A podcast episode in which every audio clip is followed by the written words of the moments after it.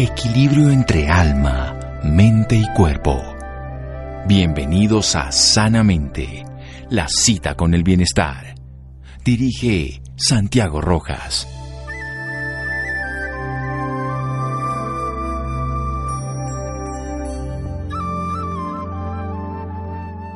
La emoción que puede romper tu corazón es a veces la misma que lo sana. Nicholas Sparks. Buenas noches, estamos en Sanamente de Caracol Radio. Una historia dramática y dolorosa, la pérdida de un ser querido, la pérdida de un hijo, el dolor que puede significar esto, pero también la magia de crear a partir del duelo. Una publicista de la Universidad Central, 15 años, ejerció su profesión trabajando en varias ONG y fundaciones en Colombia con una labor social en su mente y en su accionar. El 2014 fallece su hijo Jerónimo y se dedica básicamente a transformar más su vida. Así que construye con su esposo una fundación, Jerónimo Soy Muy Feliz, cuya misión es crear e innovar experiencias y ambientes que favorezcan el bienestar emocional de niños con enfermedades tipo cáncer y también con enfermedades complejas diversas. Viaje al centro de mi corazón es su primer libro y me gusta que sea el primero para que no sea el único, que además tiene algo bellísimo, las ilustraciones del mismo Jerónimo, unos dibujos que a mí personalmente me tocaron mucho el corazón y la idea fundamental es que muchas personas más también se toquen y puedan colaborar. Por eso estamos con la madre, con la publicista, con la autora de este libro y creadora con su esposo de la fundación, Natalia Ortiz. Natalia, buenas noches y gracias por acompañarnos. Querido doctor, es un honor para mí estar en esta conversación esta noche. Muchas gracias por la invitación.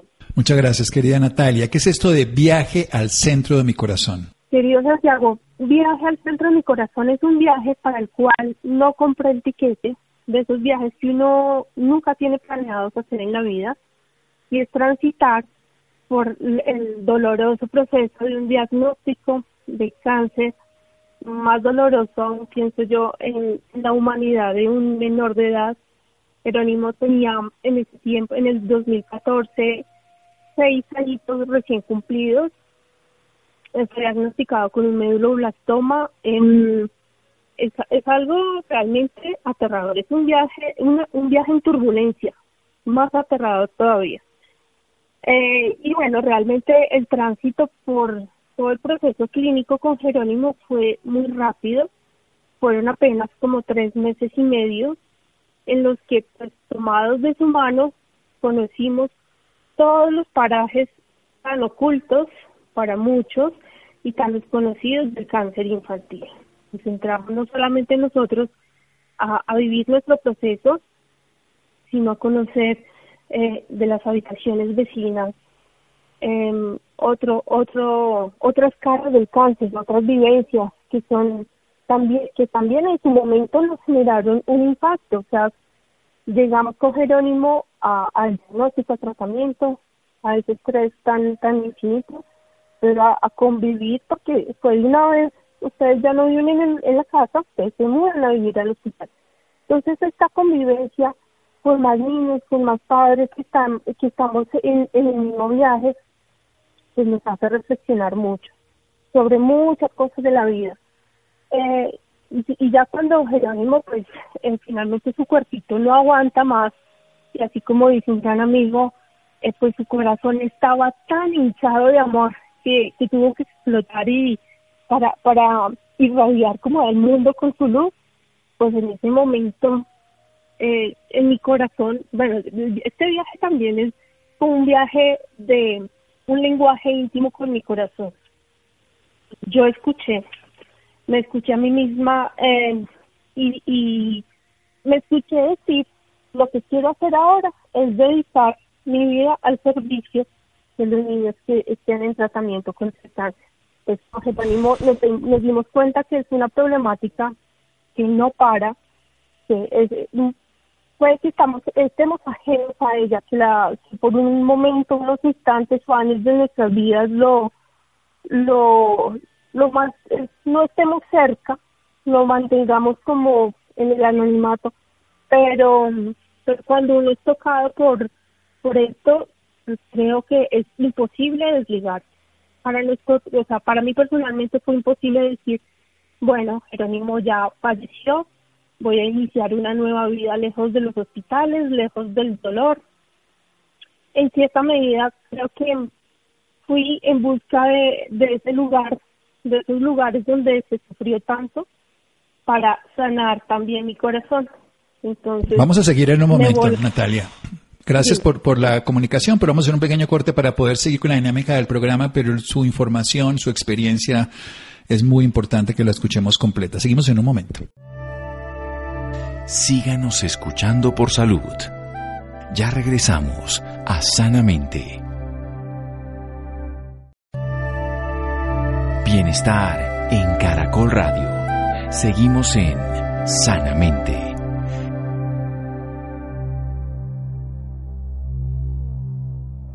Seguimos en Sanamente de Caracol Radio. Natalia Ortiz, una publicista, 15 años dedicada a trabajar con ONG y fundaciones. Su hijo fallece el 2014, un medulloblastoma, una experiencia de corta duración en meses, pero de intensidad muy grande, un dolor, un sufrimiento, una experiencia de transformación que la lleva a ella a escribir una obra recientemente publicada de nueve editores, se llama Viaje al centro de mi corazón, la magia de crear a partir del duelo.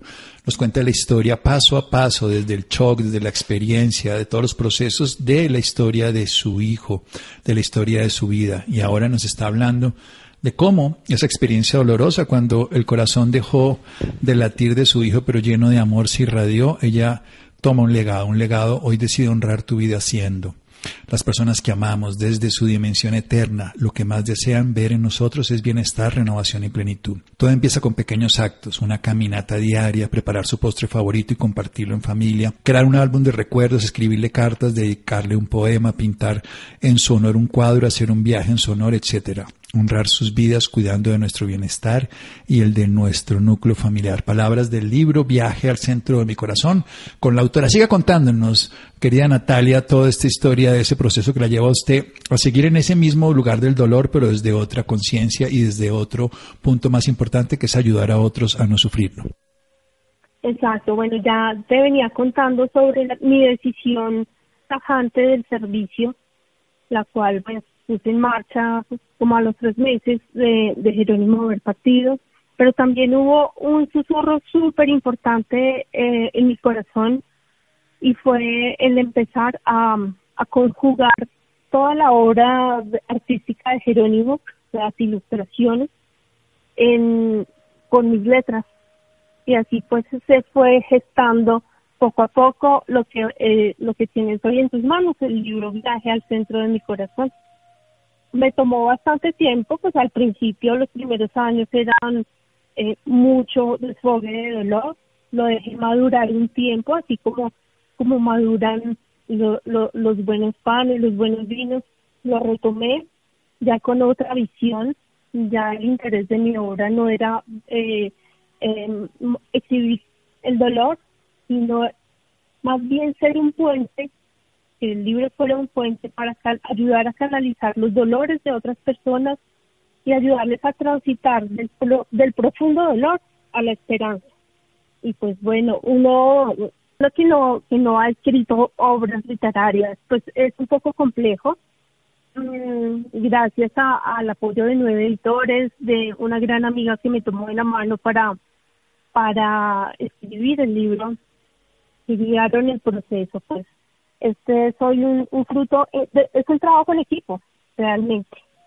Eh, aquí está plasmado también, me encanta mucho eh, la parte donde toca el tema de, del área médica, de los médicos que hicieron cargo de Jerónimo, porque también es un homenaje para ellos, que entregan tanto y de manera tan silenciosa, muchas veces su empatía logra sanar tantas cosas en nuestro corazón y no necesariamente vamos a, a, la sanidad del cuerpo, que a veces no es posible, se nos sale de las manos a todos, pero agradezco muchísimo esos, esos shots, esas inyecciones de empatía que, que tuvo todo el cuerpo médico en nuestro proceso. Es algo muy valioso que, que rescato en este, en este viaje.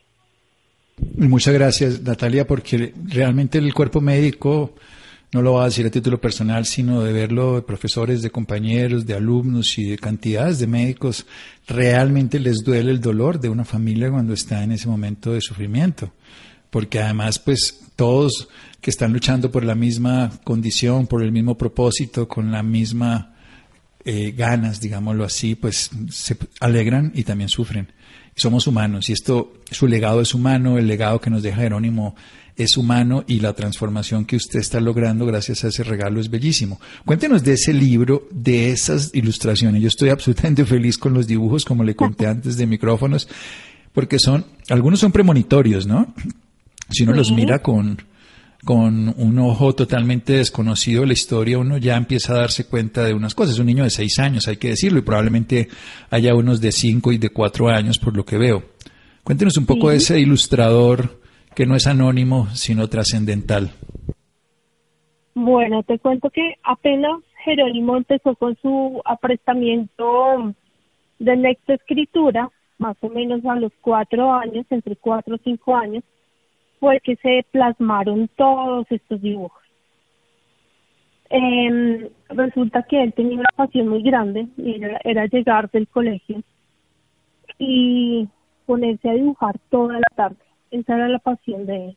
Y él tenía un sentido crítico tan grande que una vez tuvimos como una pequeña discusión porque él estaba mirando uno a uno los dibujos que ya había elaborado y, lo, y los que no le gustaban los arrugaba y los tiraba a la, a la basura. Entonces yo los empecé a rescatar y le decía, Jeros, pero ¿por qué los estás botando? No, no, yo digo que horrible, tengo que repetirlo. Bueno, entonces nos pusimos de acuerdo, los estiré nuevamente los volví a guardar en el baldecito que teníamos dispuesto para guardar sus obras eh, y se quedaron ahí dormidas hasta que sucedió todo lo del diagnóstico y, y este tema. Eh, mientras él dibujaba, yo lo, mi única preocupación era que las guardara, pero nunca me detuve ni me senté a su lado a preguntarle bueno, que estás dibujando, cuéntame qué significa. No tuve esa precaución. Eh, algunos dibujos eh, tienen fecha, otros, la mayoría no, pero sé que los hizo más o menos a la edad de 4 o 5 años. Ya el día que Jerónimo falleció, lo primero que hice al regresar del hospital fue ir en búsqueda del tesoro. Yo sabía que el tesoro me estaba esperando y en, familia empezamos a descubrir uno a uno el valor tan grande que tenía cada, cada obra de arte. Entonces, el, el dibujo de la portada fue el que más nos impactó a todos. Realmente todos tienen un mensaje distinto, ¿no? Pero este se nos clavó en el corazón, definitivamente. Eh, porque él está eh, sobre el mundo, sobre el planeta Tierra, encerrado en el corazón, sonriendo. Y los demás, así como tú dices, tienen, tienen mucho de premonitorio, mucho premonitorio, él señalándose con líneas punteadas guiando hacia el cielo, dibujando ángeles por todo lado. Eh, bueno, realmente fue, fue algo que en ese momento tan doloroso en nuestras vidas fue como un bálsamo de alegría para todos en la familia. Eh, ya como te contaba antes, el primer, lo, lo primero que sentí al verlos fue, eh, esto hay que contarlo al mundo, es un legado que debo compartir y quiero hacer un libro. Y bueno, siete años después se materializa y se llama Viaje al centro de mi corazón. Si realmente a mí me gusta y lo hago en la consulta a los niños, pedirles que dibujen lo que están viviendo de alguna manera, incluso que dibujen su enfermedad o que dibujen su familia. Y uno en esos dibujos puede entender muy claramente lo que están viviendo y él nos lo muestra. Esto es un legado realmente muy importante y de verdad, Natalia, agradezco que lo haya podido poner en el libro porque se hubiera podido quedar una anécdota interesante para ustedes, pero cuando uno se da cuenta la riqueza de, de un dibujo auténtico sin filtro, porque además eh, ponía sus sentimientos íntimos eh, en la forma en que los pudo plasmar. Tal vez él no entendía desde la razón lo que le ocurría a su cuerpo, pero desde su sentir nos manifiesta cantidades de cosas. Yo los he mirado y los he mirado y los vuelvo y los miro y, Y me pongo, hay una cosa que se llama la cognición encarnada, que es un, fenómeno muy interesante de la neurociencia, donde cuando uno es capaz de mirarlos sin interpretarlos, es capaz de comprender lo que el artista pudo hacer, pintando la Mona Lisa, para decirlo en un lenguaje concreto de Da Vinci o la Pietà de Miguel Ángel, lo que sea, una obra artística. Y es eso, es poder sentir lo que alguien siente cuando plasmaba todo esto, los angelitos por todos lados, el verse él en el cielo allá arriba, eh, lleno en un corazoncito mirando la tierra, bueno, una, una, cantidad de cosas que son valiosas. Va a ser otro pequeño corte para que nos cuente de su bella fundación, esto de Jerónimo, soy feliz, soy muy feliz, y así podemos que muchas otras personas puedan beneficiarse, y voy a decirlo de una manera directa, de su propio dolor, pero sobre todo de su sabiduría al aprender. Si no perdemos en la vida, probablemente no aprendamos, pero si, si perdemos y no aprendemos, entonces no crecemos. Así que aprendamos de toda esta experiencia. Seguimos aquí en Sanamente de Caracol Radio. Síganos escuchando por salud. Ya regresamos a Sanamente. Bienestar en Caracol Radio. Seguimos en Sanamente.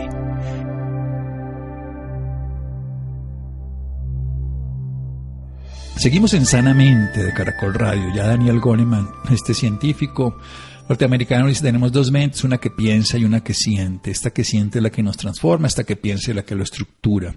Una publicista de la Universidad Central, muere su hijo 2014, se lleva un tesoro de su obra, dos meses y medio de sufrimiento, dolor, duelo, desesperanza, pero también magia a partir de esa creación.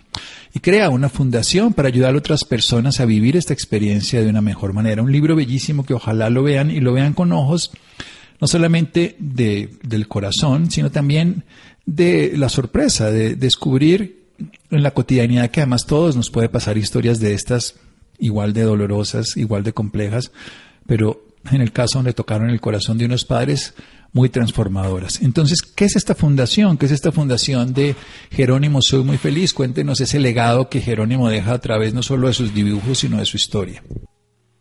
Bueno, Santiago, te cuento que mm, eh, el primer llamado de servicio que sentimos también eh, adaptamos un poco todo lo que sentimos en el corazón en nuestra etapa de hospitalización y es la necesidad que tienen los niños de, de jugar, de divertirse, a pesar de que están en un espacio que ya no es su casa, que no tiene las condiciones para, para que ellos ejerzan su derecho al juego.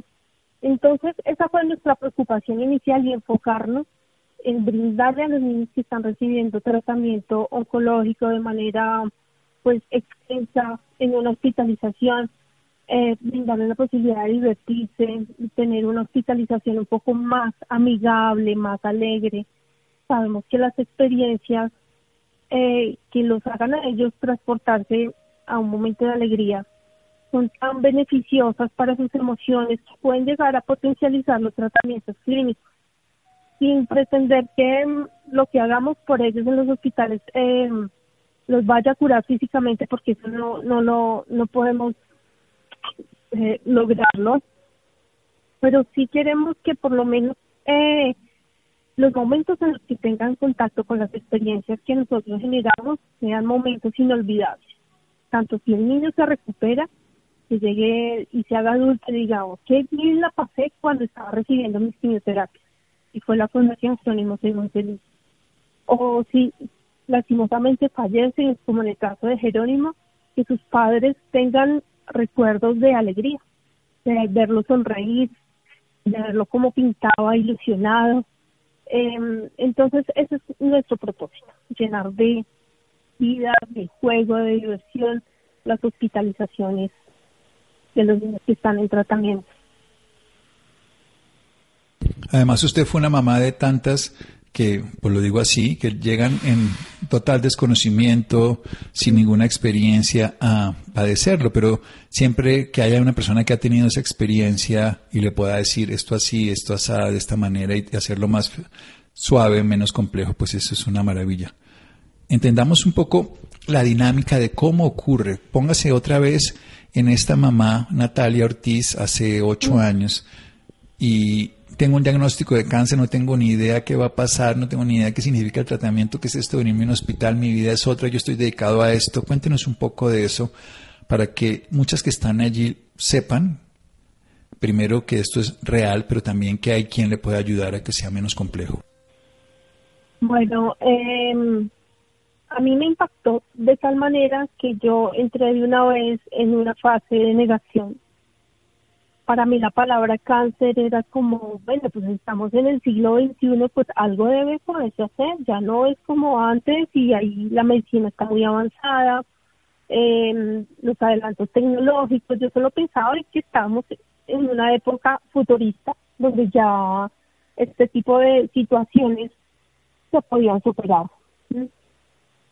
Eh, pero mi visión obviamente estaba muy lejos de la realidad, tal vez estaba como muy, muy ficticia, pero poco a poco lo, el día a día de, hospitalización, de cirugías, Jerónimo, pues por tener meduloblastoma, que es un tumor cerebral, eh, tuvo 16 cirugías en su cabecita en menos de 56 días, creo que cuento. Eh, eso lo fue deteriorando rápidamente, pero paralelo a eso yo veía niños, pues los vecinos de habitación que tenían tal vez una leucemia, el proceso con ellos es diferente, aprendimos también de, de sus mamás el manejo, el dolor es bastante fuerte. A mí lo que más me impactó fue lo siguiente. Eh, las mamás no, no tienen hijos únicos y ese hijo único se le enferma. Normalmente tienen dos o tres hijitos y, y están en, la hospitalización con el corazón arrugado, hecho amigos, porque tienen que dejar a sus otros hijos a cuidado de, bueno, cuando hay abuelas amorosas eh, como mi mamá que se hacen cargo del, del niño sano, maravilloso. Pero cuando tienen que dejar a sus hijitos en manos de vecinos y aprender a confiar, eh, es, muy duro. Para mí fue eso lo más impactante de todo, porque no se podían concentrar en el tratamiento de sus niños y vivían muy irascibles con, con todo, con el mundo, con, con el mismo niño, por el mismo hecho de no saber qué estaba pasando con su otro hijo.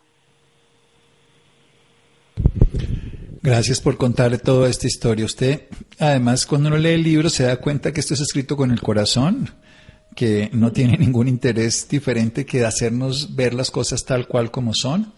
Y, y, como son, es como es la vida, no como quisiéramos que fuera, como usted bien nos decía, Natalia, no, pues es que no debía pasar. Y lo vemos ahora con el COVID y a veces seguimos pensando que las cosas no son como son y lo seguimos viendo con las muertes, con la destrucción, con el sufrimiento.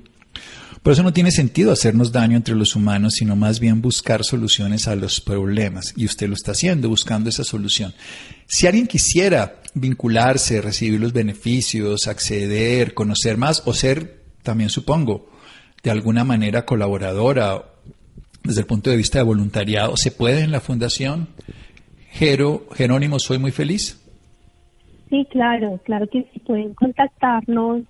Eh, ¿Podemos dar los datos? Por pero por supuesto, yo quiero que se da a conocer y, y, que sea motiva. La idea de este programa es que nos ayudemos entre todos y que esto sea motivante para quienes están en la dificultad, que accedan a ayuda y quienes están en la transformación, que se conviertan en ayudadores. Claro que sí, bueno. Em, tenemos una página web, es www.jeronimosoymuyfeliz.org tal vez les queda, les queda muy, mucho más sencillo las redes sociales, que es arroba Jero muy feliz con J, o el, la línea de WhatsApp, que es 310-332-3260. 310-332-3260. Sí, Jero, muy feliz que se encuentra así en las diferentes. 310-332-3260 en las redes en Instagram y en Twitter y en Facebook, en todos está arroba Jero muy feliz. Y en la, pero ahí sí la fundación se llama Jerónimo, soy muy feliz. Punto Sí, para aclarar, porque yo decía Jero y Jerónimo, porque de las dos maneras se conoce. Contemos un poco precisamente cuál es su expectativa, cuál es la, el, el futuro para personas que también quieran vincularse, ayudarle a la fundación y la expectativa para que más se unan y le podamos ayudar a más personas, porque lo que usted vivió desde esa sensación de no querer, le pasa a la gran mayoría, sino a todas las, las madres y padres de, de un muchacho, un niño con cáncer o con alguna enfermedad compleja. Claro, bueno, el, el futuro que visualizamos para la fundación, desde el cual estamos trabajando desde ya muy intenso, es poder lograr cubrir todos los hospitales pediátricos del país que están brindando pues atención oncológica para poner en marcha en cada uno de estos hospitales nuestros programas de, llamémoslo, de humanización hospitalaria a favor de los pequeños pacientes o de los adolescentes, ¿no? Porque a veces decimos niños, niños con cáncer y, y pues en mi mente yo abarco de 0 a 18, pero hay que hay que ejercer, crear acciones específicas para el grupo de los niños que están haciendo mayorcitos y que ya son, bueno, piensan diferente.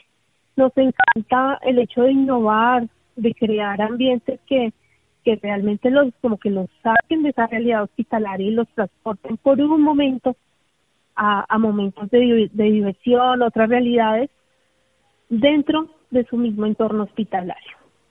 Entonces, pues bienvenidas a todas las personas que desde su punto de vista humano, profesional, eh, creativo, porque esto, se, esto, esto requiere mucho de, del, del corazón y, la mente para crear, pues eh, bienvenido todo, todo, todo, todo lo que, y todas las personas que, que quieran apoyar.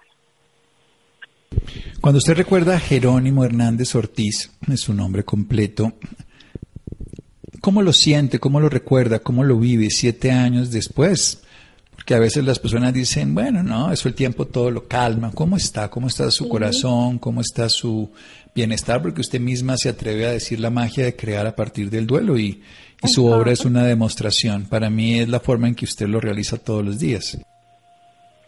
Ah, muchas gracias, Doc. Bueno, eh, a Jerónimo lo recuerdo de la edad que, que se quedó, de seis añitos, con, con su ternura, con su espontaneidad, solemos recordar todas sus pilatunas porque era un niño demasiado, bueno, sagaz para, y, muy gracioso. Era un, un showman para, para nosotros. Eh, dolor, el dolor se fue hace, hace mucho, no sé en qué momento se va el dolor, pero hay algo muy hermoso que cuento en el libro y así lo siento permanentemente resulta que en, la, en la etapa final de, Jerónimo en este mundo, yo lo tomaba de su manito. Y e inmediatamente yo me conectaba como con una corriente eléctrica que fluía a través de mi mano y, y luego a través de todo mi cuerpo. Y me dejaba absolutamente feliz.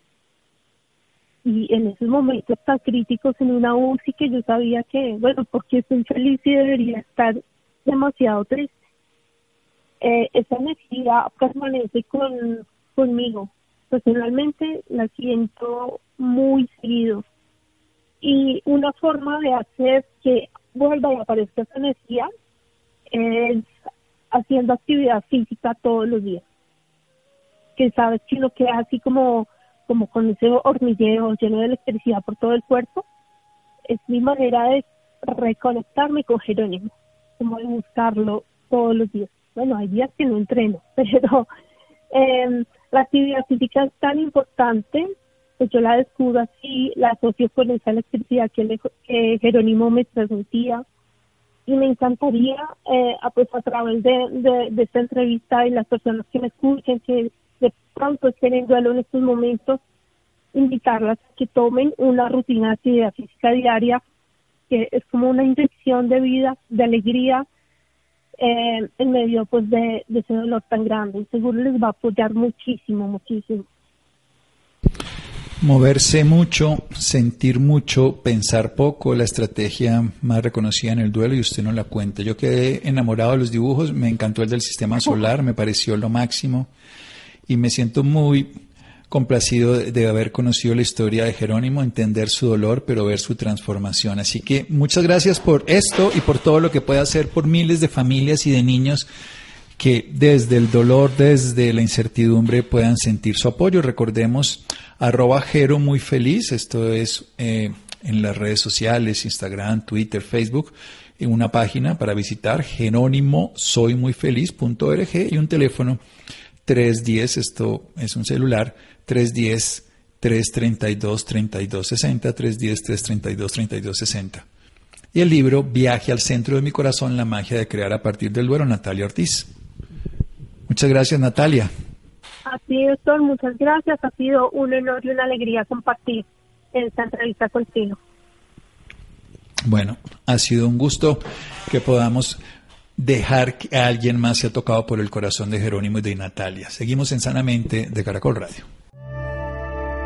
Síganos escuchando por salud. Ya regresamos a Sanamente. Bienestar en Caracol Radio. Seguimos en Sanamente.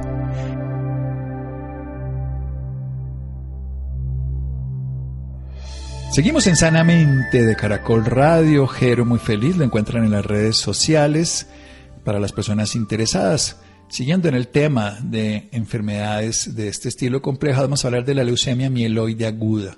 Conoce cómo la genética determina el curso del cáncer en la sangre de este tipo de cáncer, Nida Cristina. Doctor Santiago, muy buenas noches a usted y a todas las personas que nos escuchan esta noche. Así es, doctor Santiago, y es que en el mes de la concienciación sobre el cáncer de sangre, la iniciativa global No Aim All promueve una campaña de sensibilización para que los pacientes diagnosticados con leucemia mieloide aguda conozcan sobre el estudio genético de esta patología y cómo desde este pueden impactar en el avance de su enfermedad o en el tipo de tratamiento que deben recibir. Según la cuenta de alto costo, los hombres presentan leucemia mieloide aguda con mayor frecuencia, al representar el 53,43% del total de la población diagnosticada y la edad promedio es de 57 años. Esta noche nos acompaña el doctor Giovanni Montoya, director médico en Astelas Pharma Colombia, quien nos dará a conocer todo sobre esta iniciativa. Tiene un doctorado de la Universidad de La Sabana, especializado en bioética. También tiene una maestría en farmacología y medicina farmacéutica del Hibernia College en Dublín, Irlanda. El doctor Montoya también ha sido profesor de farmacología tanto en la Universidad del Bosque como en la Universidad de los Andes. Doctor Giovanni, muy buenas noches. Bienvenido a Sanamente de Caracol Radio. Lidia, buenas noches y gracias por la invitación. Buenas noches también para su amable audiencia. Muchas gracias a usted por su tiempo, doctor Giovanni. Primero que nada, hablemos sobre la enfermedad para luego entender claramente la iniciativa de la campaña de sensibilización. ¿Cuál es la definición de la enfermedad leucemia mieloide aguda?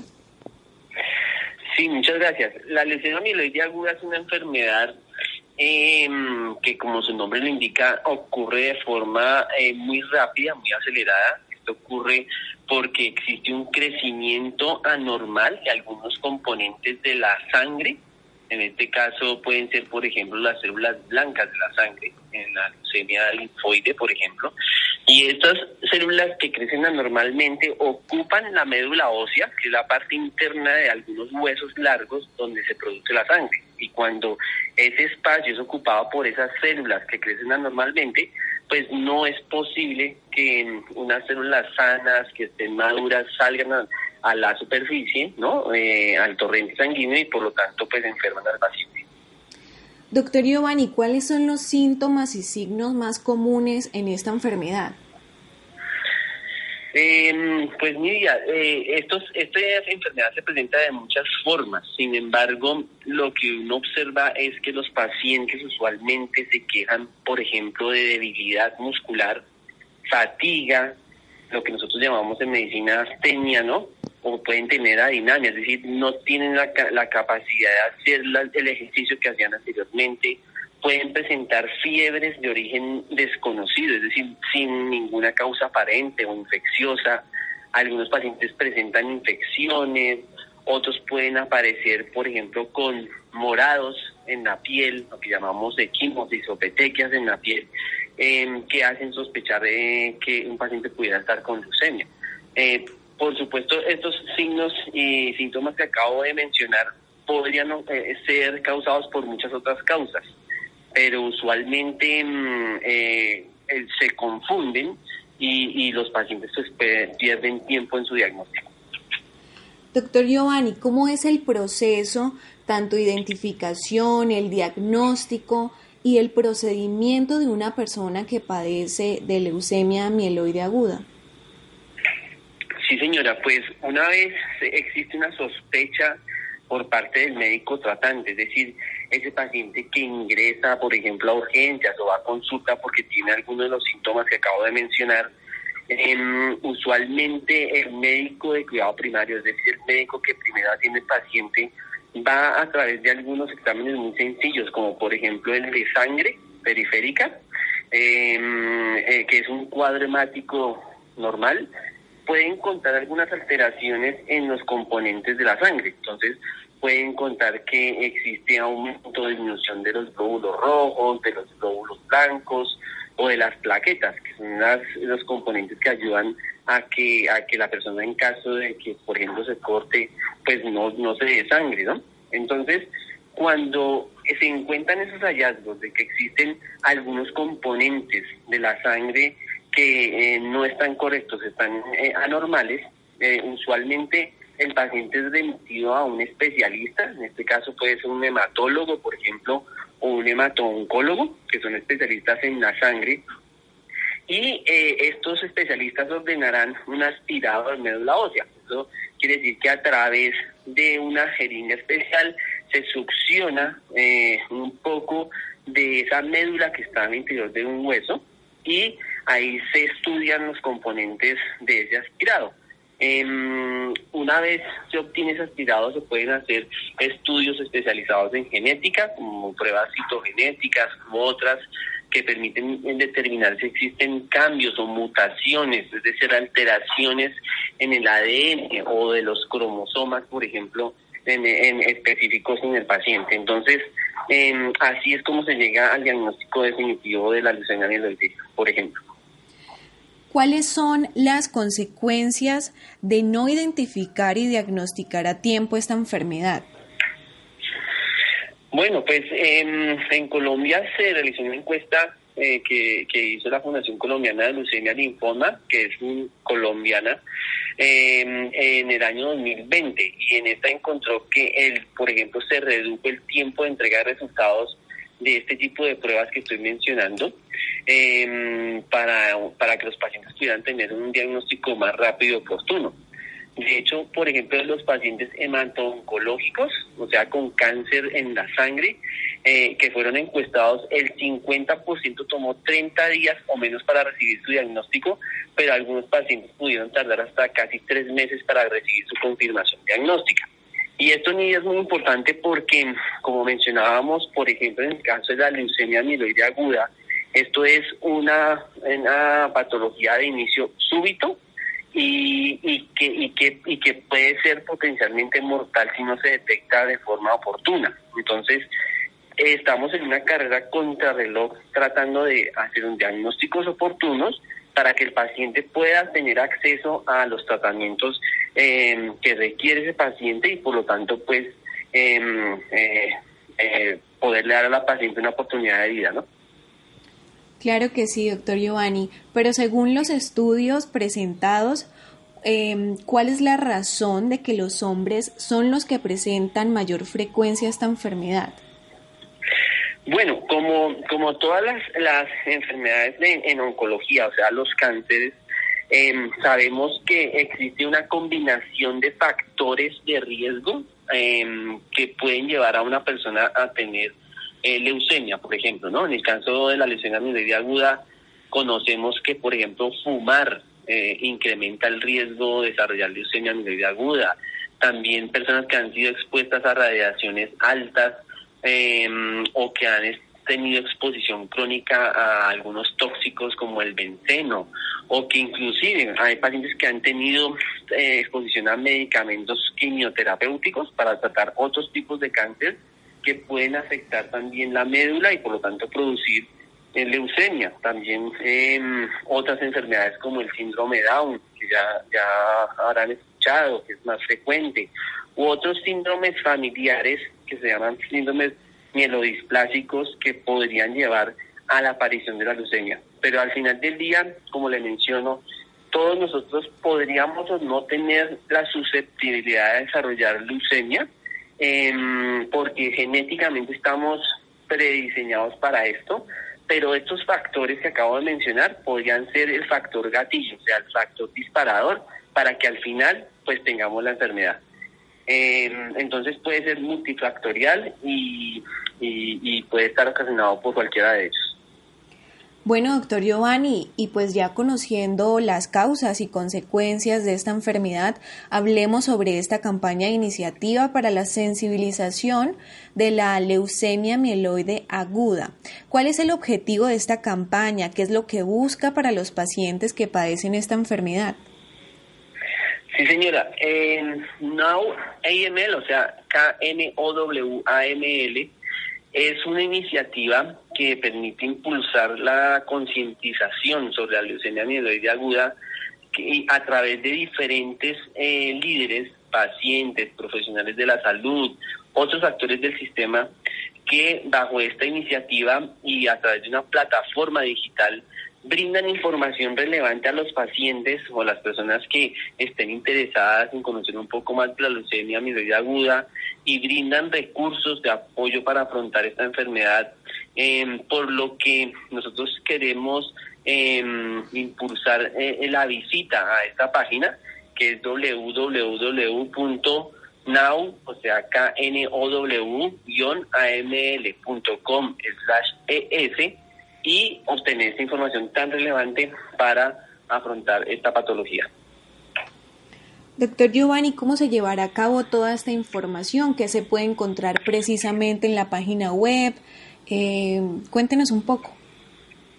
Bueno, aquí hay eh, información útil de, por ejemplo, algunos, em, algunas eh, experiencias de pacientes con leucemia mieloide aguda, algunos datos, por ejemplo, de epidemiología eh, a nivel mundial, de factores de riesgo. Existe información también de profesionales expertos en el tratamiento de estas enfermedades de, cáncer de, sangre o de manto oncológicas que llamamos nosotros para soportar eh, a los a los pacientes, por ejemplo, en su en su trajinar, qué les espera, qué terapias van a afrontar, cómo va a ser esa, esa, ese día a día en el, en el tratamiento de la, de la enfermedad.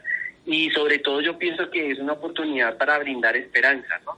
A pesar de que, de que estamos hablando de cáncer, se han hecho avances muy importantes en investigación y desarrollo para que los pacientes tengan eh, y los médicos tratantes tengan oportunidades de brindar a los pacientes esos tratamientos, prolongar la vida, mejorar la calidad de vida eh, y sobre todo brindar esa esperanza pues que en estas patologías oncológicas es tan importante. Bueno, doctor Giovanni, muchas gracias por darnos a conocer este tema tan importante, por el apoyo y la concientización que hoy día le brindan a las personas que padecen de leucemia mieloide aguda o quizás personas que han sentido síntomas y signos que deberían tener mucha precaución y conocer más información y realmente es muy valiosa. No, señora, con mucho gusto, Emilia, para usted y para su amable audiencia, una feliz noche. Igualmente, doctor, ¿podría repetirnos por favor la página web?